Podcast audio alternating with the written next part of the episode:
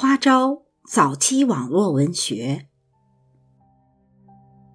有很多人是跟着奶奶长大的，芳芳就是其中的一个。她被奶奶宠爱过，也被奶奶的棺材惊吓过。请听芳芳的散文《阿娘》。浙江奉化大桥直街。阿娘就住在直街边的卢家驴门里。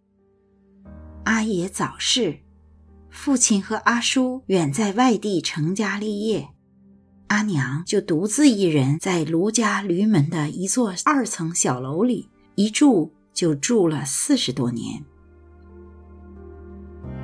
记忆中的阿娘是个干干净净的小脚女人，她每天很早就起床。然后跨上提篮，摇摇晃晃地从桥头买回一天的吃食。我贪睡，每次都要等阿娘从桥头回来后才会睁开眼睛。提篮里会有几把嫩嫩的青菜，几个水蜜桃，或是一些紫红的杨梅，一小块瘦肉。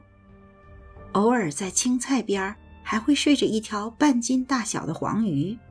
这时我就会快活的大叫起来：“呀，又有黄鱼吃喽，又有黄鱼吃喽！”阿娘做的红烧黄鱼很好吃，真的很好吃。不晓得她是怎么做的，总之是用了不少葱姜、不少黄酒，还有一些酱油和白糖。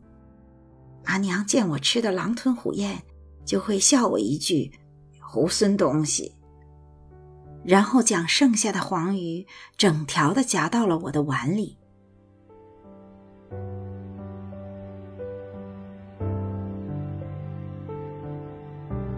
阿娘的隔壁住着美琴姐姐一家，美琴姐姐在一家刺绣厂做工。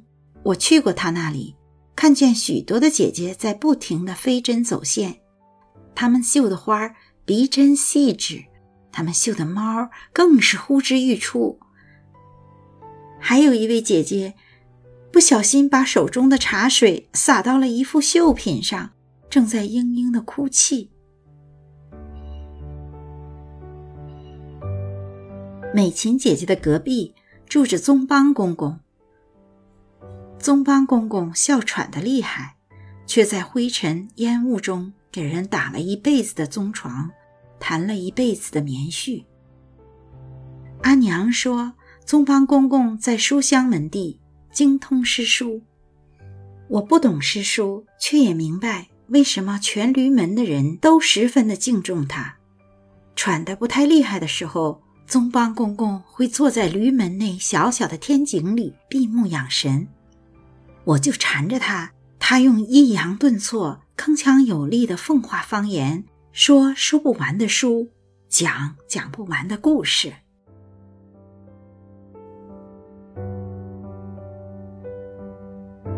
早点通常是一两碟小菜，几根油炸鬼或是脱黄鱼，还有一碗汤饭。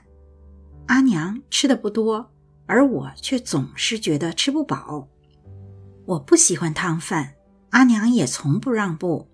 总是只给我很少几根油炸鬼或是脱黄鱼，还要看我勉强吃下一碗汤饭后才满意的笑。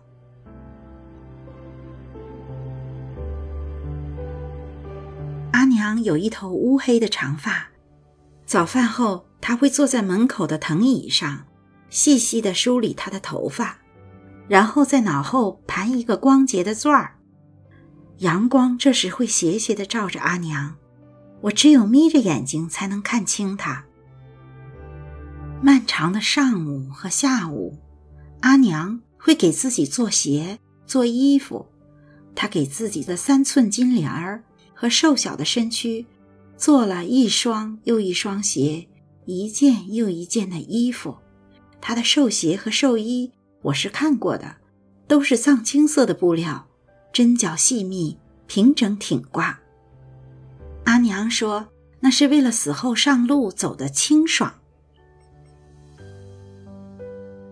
清明时给阿爷上坟，我才知道阿娘的墓地也已经是现成的了。就在阿爷的坟地右边。阿娘说，他死后会住在那里，不会寂寞。后来又在乡下阿姑家见到了阿娘的棺材，里面满满的装着大米。细细算来，阿娘是四十五岁上守的寡，似乎从那一刻开始，她就开始为自己的身后事做打算了。我惧怕死亡。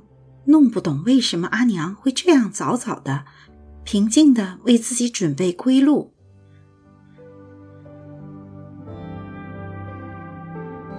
阿娘高寿，去世那一年已经八十七岁了。我在欧洲听到消息的时候很平静。那天的阳光斜斜的照在我的肩头，让我想起了早餐后阳光下的阿娘。绣花的美琴姐姐，还有生命不息、咳嗽不止的宗邦公公，他们都在太远太远的地方，成了老化。